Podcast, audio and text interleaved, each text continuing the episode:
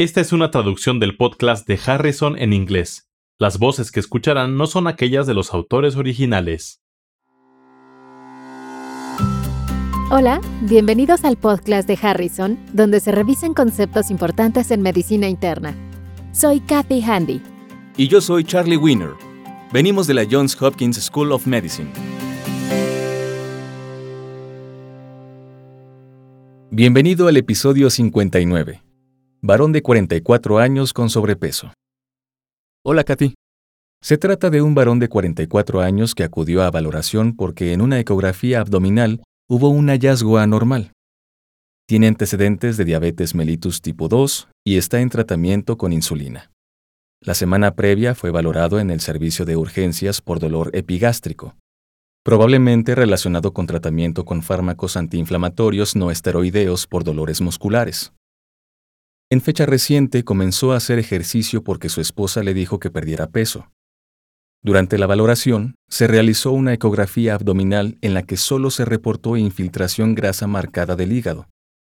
Kathy, con base en la información disponible, ¿qué opinas hasta ahora? Esto es un hallazgo ecocardiográfico anormal y me preocupa la posibilidad de enfermedad por hígado graso. Existen dos causas principales que podrían causarla. El consumo excesivo de alcohol o el hígado graso no alcohólico. Se deben descartar otras causas de hepatopatía crónica como hepatitis autoinmunitaria y hemocromatosis. Será necesario obtener más información. ¿Puedes comentarme sobre sus antecedentes de consumo de alcohol? El paciente y su esposa no beben alcohol en casa e informan que en ocasiones sociales solo toman una copa de vino blanco. El paciente es de origen latinoamericano, trabaja en una oficina como experto en ciberseguridad y es relativamente sedentario. ¿Tenemos información sobre los datos de la exploración física y estudios de laboratorio? Los antecedentes de consumo de alcohol no sugieren consumo excesivo como causa del hígado graso.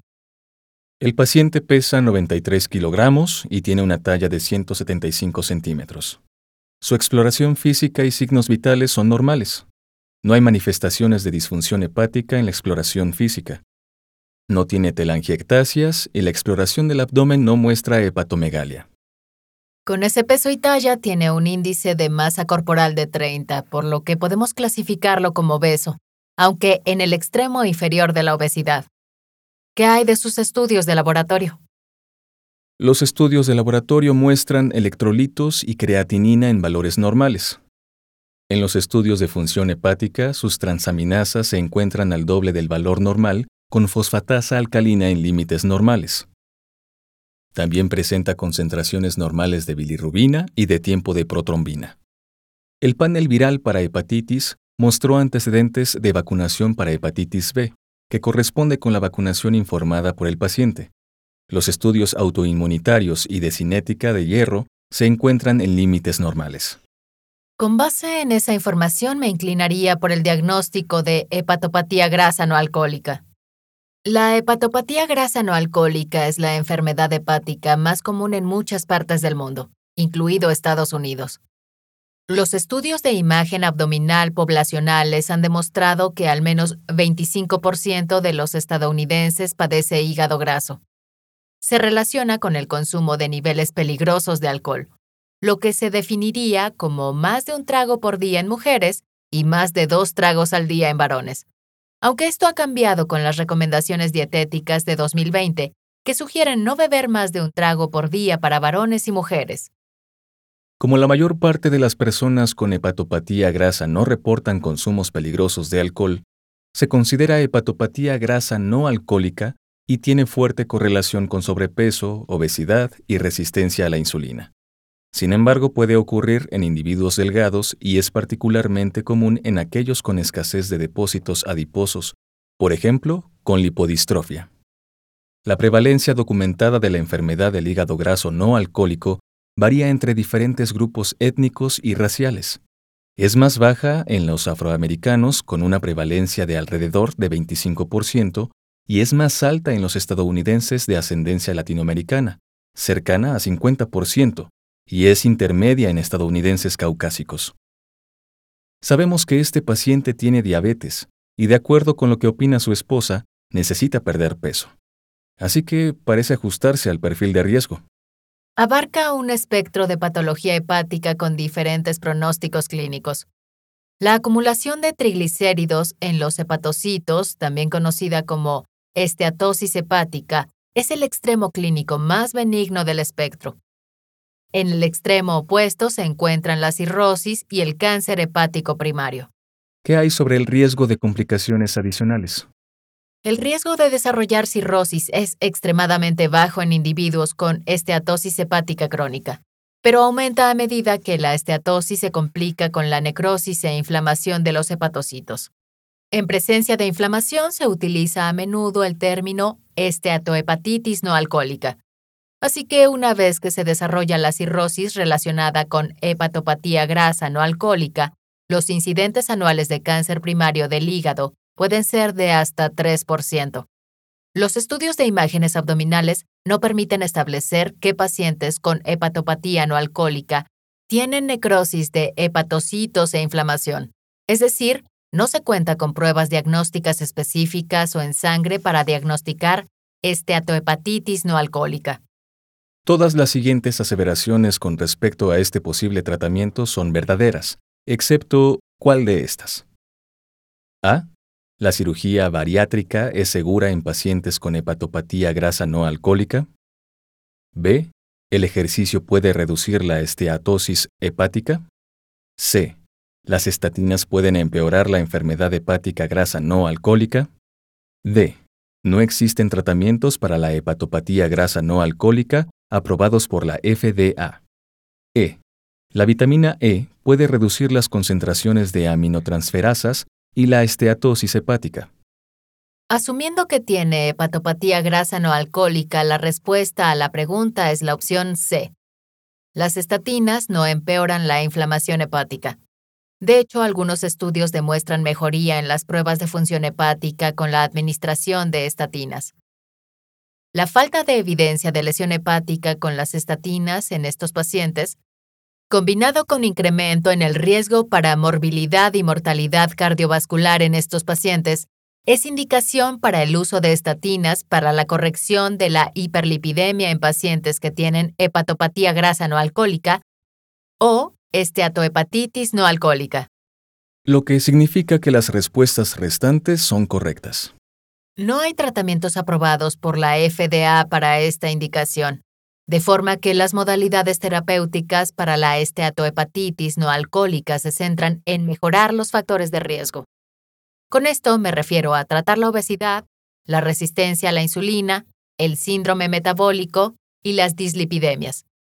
Con base en la información disponible sobre la evolución de esta enfermedad, solo los pacientes con esteatohepatitis alcohólica y aquellos con características de fibrosis hepática en la biopsia hepática se consideran adecuados para el tratamiento farmacológico.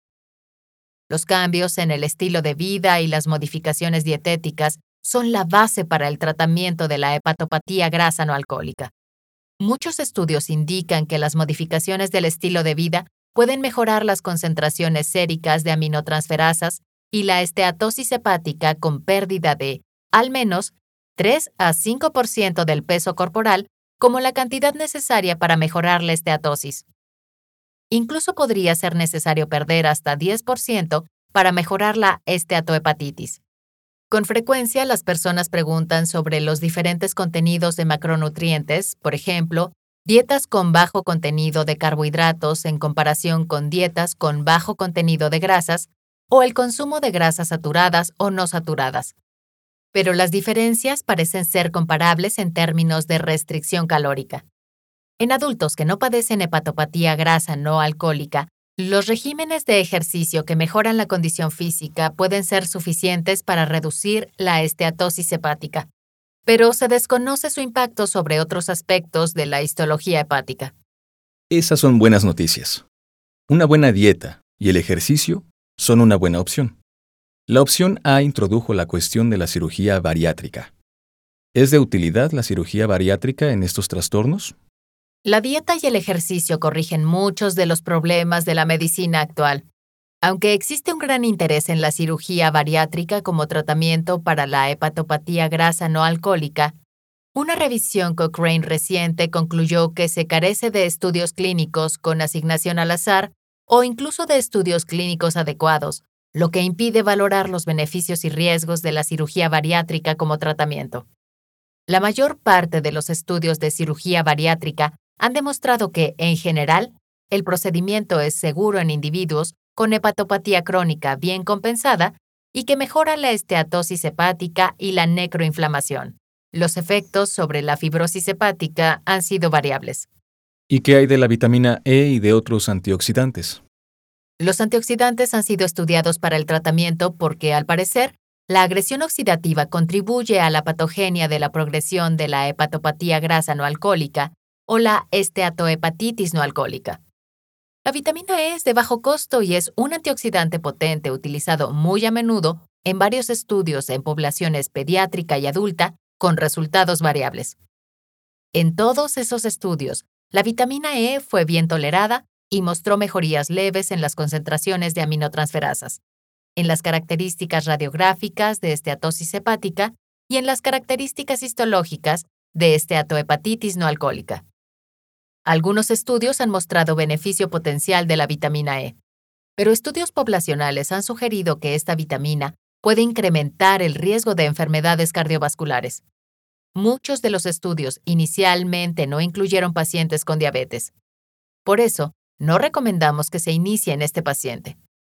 Hay estudios clínicos en curso que están analizando diferentes dosis de vitamina E como tratamiento para la hepatopatía grasa no alcohólica, por lo que podremos obtener más información en el futuro una vez que obtengamos los resultados de estos estudios clínicos.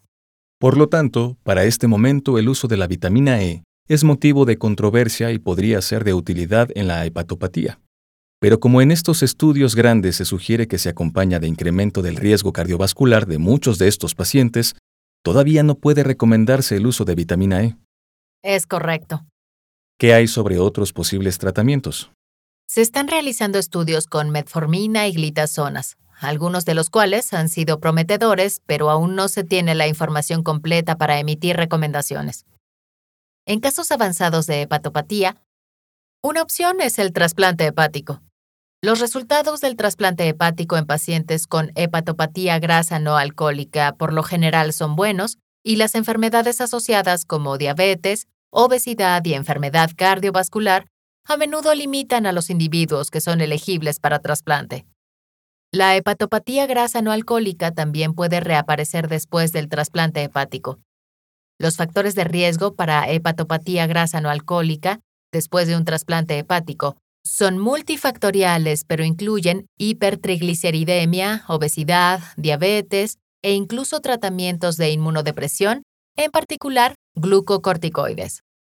Los puntos relevantes de este caso clínico son que la hepatopatía grasa no alcohólica es un espectro de enfermedad que inicia con la infiltración adiposa del hígado y que puede avanzar a hepatitis evidente o esteatohepatitis no alcohólica e incluso hepatopatía en etapa terminal o carcinoma hepatocelular. A la fecha, la FDA no ha aprobado tratamientos para esta enfermedad, de forma que las modalidades terapéuticas se enfocan en cambios en el estilo de vida y pérdida de peso. Para obtener más información sobre este tema, consulte Harrison, Principios de Medicina Interna, edición 21, capítulo 343. Hepatopatía grasa no alcohólica y esteatohepatitis no alcohólica. Los podcasts de Harrison son una publicación de McGraw-Hill disponibles en Access Medicina, el recurso médico en línea que ofrece los contenidos más recientes y fiables de las mejores mentes de la medicina. Para obtener más información visite accessmedicina.com.